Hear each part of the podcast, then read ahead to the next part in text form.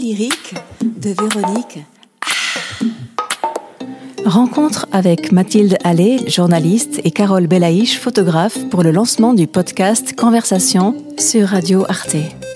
Un podcast hebdomadaire d'une durée de 20 minutes avec des invités surprises, un rendez-vous émouvant consacré à l'art et à la culture. Alors Mathilde, toute une vie en 20 minutes? Mais je crois qu'on n'évoque pas une vie, je crois qu'on évoque des moments phares et surtout euh, un des aspects innovants de mon, de mon podcast, c'est que en fait l'invité ressent comme un peu comme une mise en abîme parce que on va aller interroger des proches, à la fois personnels ou professionnels, qui vont parler de lui et qui vont Mmh. poser un regard un petit peu euh, différent.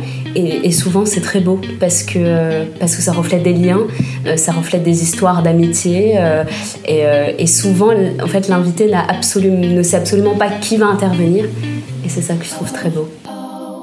En quoi consistent ces entretiens? Il s'agit d'une véritable euh, promenade verbale, un peu aux allures de Madeleine de Proust, parce que l'invité va être amené à utiliser l'introspection. Il va nous emporter en fait sur les chemins de son existence, avec à la fois une grande pudeur, une grande sincérité et, euh, et à la fois une grande bienveillance. Parce que ce que je tenais à faire, c'était surtout un espace d'échange au sein duquel l'invité pouvait convoquer l'audace, la liberté et, euh, et la dialectique. Et je trouvais que la culture était euh, suffisamment pluridisciplinaire pour qu'on puisse en parler.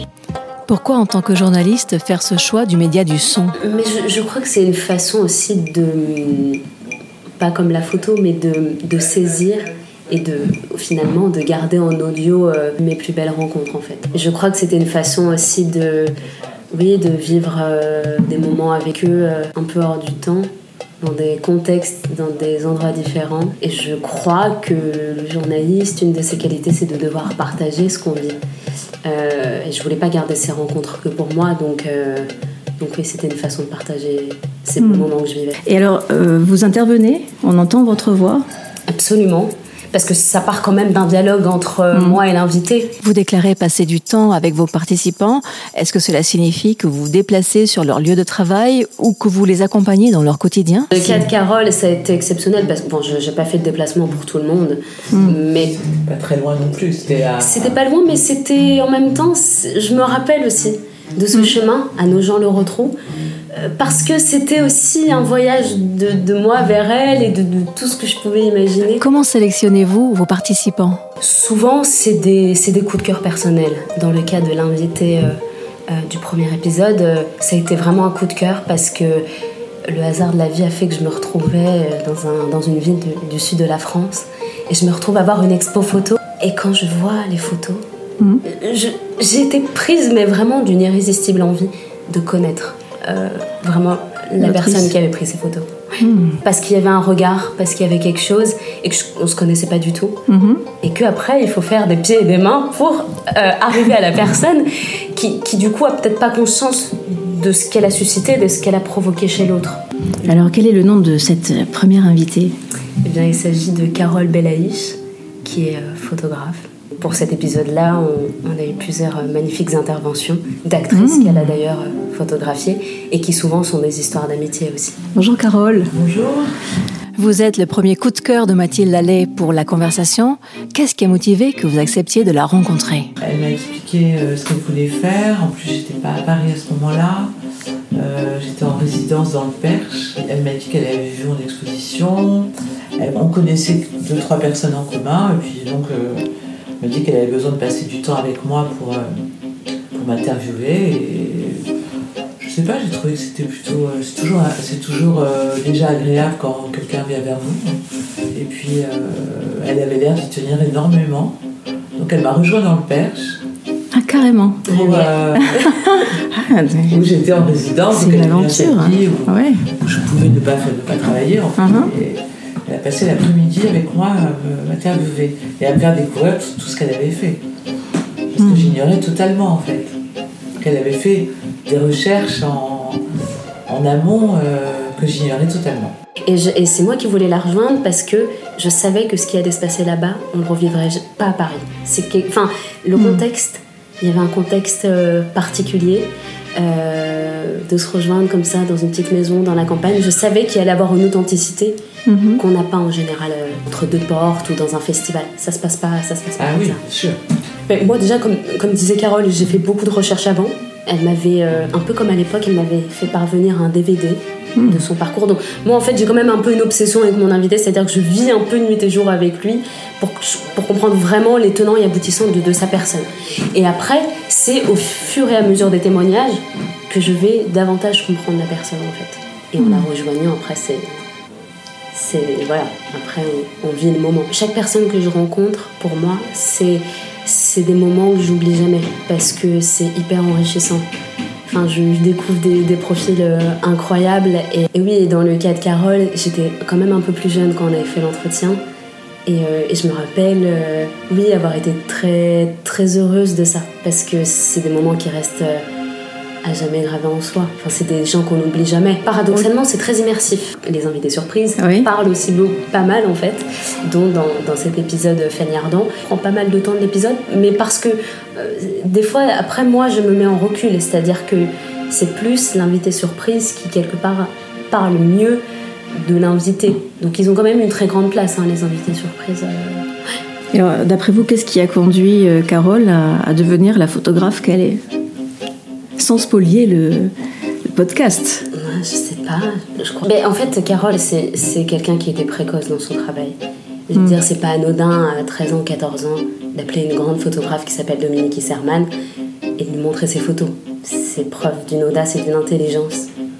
Par exemple, Carole, pourquoi est-ce qu'on on devient photographe? Pourquoi cette nécessité de... Ouais, c'est de saisir très tôt, le très, très temps? tôt, à 13 ans, j'ai commencé, donc en fait j'étais très, très jeune. 14 ans, euh, j'ai toute une année de photos dont j'ai fait un petit livre euh, qui était euh, finalement très, très étudié, très personnel. Je photographiais mes copines de classe, donc des très jolies jeunes filles de mon âge, qui avaient donc 14-15 ans. Je les habillais, je les, je les maquillais, Ah oui. je les coiffais, je les... Scénarisé, euh, donc. Totalement, j'allais beaucoup au cinéma. Donc en fait, je, je faisais du noir et blanc. Là, c'était une passion, c'était quelque chose d'énorme qui m'a- qui m'arrivait en fait. Euh, C'est cette photo comme ça, euh, j'arrivais à exprimer plein de choses, j'arrivais à jouer avec mes personnages, mes, jeunes filles. euh, on était très. ça créait des liens très très passionnels avec mes modèles. on passait du temps dans le labo à tirer les photos, on avait donc 15, 15 ans, 16 ans. Et après, c'est vrai qu'Isserman, je montré mes, pendant quelques mois mes, mes photos et elle m'a dit Tu seras photographe. Et en fait, elle m'a aidé puisqu'elle m'a envoyé le premier comédien que j'ai pris en photo. Euh, J'avais 16 ans et demi, donc c'était. Tout est tombé comme ça, de, j'ai pas vraiment cherché du travail. J'ai jamais cherché de travail, enfin, sauf plus tard, mais. Mhm. Mais c'est vrai que c'est tombé tout seul. Donc, euh, Mais c'est une passion qui est toujours aussi forte. Autour de vous, il y avait quelqu'un qui prenait des photos? Il y avait. euh, Non, mon père a acheté un appareil photo. Non, il n'y avait pas vraiment quelqu'un. Il y avait une rencontre, peut-être, avec ma meilleure amie d'un type dans un jardin qui euh, nous avait pris en photo. Et du coup, euh, ça avait déclenché un peu tout ça, c'est vrai. Mais bon, c'est quelqu'un qui m'a jamais montré comment ça marchait, ni. Le fait qu'il prenne en photo des gens m'a donné envie, parce que mon père avait acheté un appareil photo. Euh, au début, je commençais à photographier des gens dans le jardin où on était, place des Vosges, euh, à l'époque. euh, Parce qu'il il me semble important de remettre dans le contexte qu'à l'époque, on n'avait pas de téléphone portable qui était multifonction. Ah, ça, c'est sûr. Donc ça veut non, dire qu'il fallait un vrai appareil, à minima. À l'époque, il y avait un, euh, éventuellement. Oui, un appareil avec un objectif, un Oui, vrai qu'il fallait appareil, régler. Des vraies pellicules euh, que, je faisais que je donnais à développer. Et après, il y a eu cette espèce de. De labo, euh, maison, C'était absolument extraordinaire où, Mm. où je voyais mes photos. euh, apparaître. J'ai vraiment vécu des moments euh, absolument incroyables avec le, le labo, mes copines dans le labo, on était là. On n'en revenait pas en fait. Mais on était très jeunes, donc c'est vrai que ça. Ah oui, c'est ça qui est surprenant. c'est magique. Mm, mm, mm. C'était magique. C'est vraiment une période. D'ailleurs, je trouve que mes photos de mes 14 ans sont d'une liberté et d'une audace euh, assez euh, rare en fait. Et après, les acteurs m'ont appris à travailler euh, petit à petit. j'ai photographié des acteurs, c'était un peu comme si c'était une école. Je photographiais acteur sur acteur et j'ai appris à travailler avec eux. Donc en fait, j'ai pas appris à travailler avant, j'ai appris avec eux. Hmm. Les acteurs et les actrices, qui sont quand même les fidèles modèles depuis, euh, depuis mes débuts, sont- ont été pour moi des. Ils m'ont appris. Et moi, je les prenais en photo. euh, après, euh, quand j'avais envie de. faire dans des les films ou dans les- Non, pas dans la vie films, non, je les euh. mettais en scène. Et je crois que Mathilde, elle a très bien compris ça quand elle est venue me voir. N'est-ce pas, Mathilde? Et puis Carole a fait aussi des, a eu une audace aussi, c'est par exemple de photographier les acteurs euh, au musée.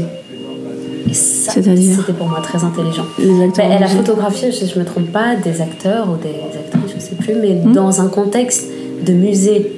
Hmm. Et moi, je trouve ça très intelligent parce que c'est comme une œuvre d'art, Mm. comme l'artiste qui se regarde aussi. Il y a eu, si vous voulez, des choix audacieux aussi de carrière, je trouve. J'ai fait ça quand j'avais euh, 21 ans. les Et voilà. les Ah oui, très jeune encore. J'ai ouais. convoqué tous les musées, en fait. Enfin, j'ai été voir tous les musées et j'ai convoqué les acteurs dedans. Mhm. Après, on m'a aidé, les agents, euh, Besnéard, euh, enfin, beaucoup de gens m'ont aidé, mais j'ai eu, euh, j'avais une, une feuille de papier comme ça, qui, est, euh, qui est- que j'ai toujours, avec tous les contacts de tous les acteurs, avec leur numéro de téléphone. Ça date, ça date donc euh, 85. Oui. Aucun n'a refusé. En fait, quand on est jeune, on a une, une audace qui plaît aux gens, Mhm. qu'il faut absolument euh, en profiter. Oui, cette flamme, il faut la garder euh, le plus longtemps possible. Voilà, C'est ça. vrai. Ouais. Mais et c'est et c'est Et ça aussi, c'est que, c'est que Carole a jamais perdu sa flamme, même X années après. Et c'est ça qui est, qui est très beau à voir, même si certaines photos datent, enfin, c'est pour moi, c'est c'est un regard quand même. Mhm. Et, et ce qui est très beau, c'est de garder cette volonté et cette capacité de sublimer, euh, même bien des années après, en fait. C'est bien d'avoir une passion dans la vie et de la, et de la tenir tant qu'on peut, malgré les, quand même les méandres et les. Et les désespoirs qu'on peut avoir à certains moments, mais c'est bon. En fait, j'ai fait tellement de choses différentes finalement. Je me dis, même si je disais à Mathilde que tout était un peu pareil, parce que j'avais un sens de la lumière. D'abord, j'ai fait un moment beaucoup de photos de commande, donc c'est forcément. euh, c'est pas naturel. C'est. Oui. J'essaye de trouver le naturel chez l'autre quand même, même si les femmes sont habillées, les femmes sont maquillées, enfin, elles ont Mm. tout, ce, tout ce côté très. euh, forcément hein, très cinématographique. Après, je pense que j'arrive à attraper le regard, euh, le vrai regard de l'autre. hein. Je crois que c'est un peu ma, ma spécialité. Donc après, on a fait des choses. euh, j'ai fait tellement de trucs différents. euh, j'ai fait des choses très sophistiquées avec certaines actrices, d'autres euh, marchant dans la rue comme ça, dans un café en train de boire un coup. Il y avait des, de- j'ai, pu faire plein de trucs différents. J'aimais bien quand je les entraînais avec moi dans les rues euh, et à les faire poser comme ça parce que c'est Dans un ça- vivant aussi, oui. Ouais, Oui. mon rêve c'est d'emmener de neuf comme ça dans un café dans la rue, mais je l'ai pas encore fait. Mathilde, votre premier épisode mentionne quatre femmes. Est-ce que votre contenu est mixte? C'est une programmation euh, très éclectique. Il y a une grande diversité de points de vue. C'est des gens qui viennent complètement d'univers différents, qui ont des vies euh, euh, paradoxales. Enfin, c'est c'est vraiment des gens complètement différents. Est-ce qu'il s'agit uniquement de personnalités célèbres? Je, je pose cette question parce que vous avez deux parrains Oui. qui sont quand Oui, même alors assez c'est pas n'importe qui, hein, Voilà, les deux c'est- parrains. C'est pour ça. Non, bah, les deux parrains. euh, non, bon, pourquoi je les ai choisis, Oui. c'est ça? Non, mais je crois que je suis euh, foudroyée par des gens Mm. et que pour des raisons obscures, en tout cas qui m'appartiennent, euh, je les choisis. Mais, mais Thi- Thierry Cleffa est réalisateur, enfin, il était journaliste à Studio Magazine avec Jean-Pierre Lavoigna qui a quand même créé Première. Parce que c'est des gens hyper passionnants. Enfin, et, et je me retrouve beaucoup chez Thierry aussi parce que il a eu cette envie de. Il a fait des films. Euh, et, et moi j'aime beaucoup la réalisation aussi. Et l'autre parrain Ben, Jean-Pierre Lavoigna, euh, il- en fait, il sera à Hong Kong euh, le 27, donc il ne pourra pas être là. Mais pareil, Jean-Pierre, c'est un grand journaliste. hein, euh. En fait, ces gens-là, je les ai connus notamment dans le contexte du Festival du film francophone d'Angoulême, avec Dominique Bessner, dont parlait, Carole. Et Carole a exposé d'ailleurs ses photos au Festival d'Angoulême. Donc, pour moi, ça a été un peu des. En fait, cette inauguration, ça a été un peu que des anges gardiens où, où tout le monde s'est aligné sur ce projet-là. Alors ça va avoir lieu quand et où Et ben, C'est c'est ça- aussi un lieu particulier. Oui, oui, et ça, euh, je connais bien le directeur de la librairie du cinéma du Panthéon, qui s'appelle Hervé et qui est un être euh, magnifique. Et qui pareil a accepté quand je lui ai dit je vais inaugurer mon podcast, il m'a dit mais bien sûr. Donc c'est le, le lundi 27 novembre à 19h à la librairie du cinéma du Panthéon au cœur du quartier latin, mhm. dans le 5e arrondissement. En fait, il y a deux temps, c'est-à-dire que donc on va présenter le, le podcast mhm. avec normalement des, des photos de Carole qui vont défiler pour que les gens voient quand même euh, de quoi on parle, euh, parce que pour moi c'est un peu pertinent qu'il y ait quand même ces photos qui, qui, soient diffusées. Mhm. Et Carole va diffuser euh, deux ouvrages, dont, dont un qui, qui s'appelle 25 boulevard Beaumarchais, dont elle faisait allusion par rapport à, à, là où elle a vécu, là où il y a eu ses débuts de photos, et un livre qui s'appelle Isabelle Huppert par Carole Belaïch, avec des mhm. textes de Alain Bergala, qui, était, qui a notamment travaillé pour les cahiers de cinéma, mais il n'a pas fait que ça, et, et qui a signé des textes magnifiques sur Carole. Alors Carole, qu'est-ce que ça fait euh, demain de... Ah, c'était très beau ce qu'elle dit, euh, les trois, hein, mais ce qu'elle dit Fanny Ardant, avec qui j'ai une relation euh, très particulière en fait. L'entendre comme ça parler de moi, franchement, il faut que je garde ces paroles, il faut que tu, les envoies. très émouvant. Vraiment. c'est mm. vraiment très beau ce qu'a dit Fanny Ardant dessus. C'est très beau très beau et c'est quelqu'un en qui euh, on peut avoir euh, confiance totale, quoi. Ça, je le sais. Je le sais, mais là, je vois. Enfin. Parce qu'on dit pas les choses aux gens, en fait. On dit pas euh, je t'aime, je vous aime. Mm. On dit pas, c'est vrai. Pas assez. Moi, je lui dis pas mal, hein, que je lui dis à ma façon, mais elle, elle l'a dit à sa façon. On le prouve, quoi, de toute façon. Non, non, mais je pense que j'ai de la chance, la chance. j'ai de la chance.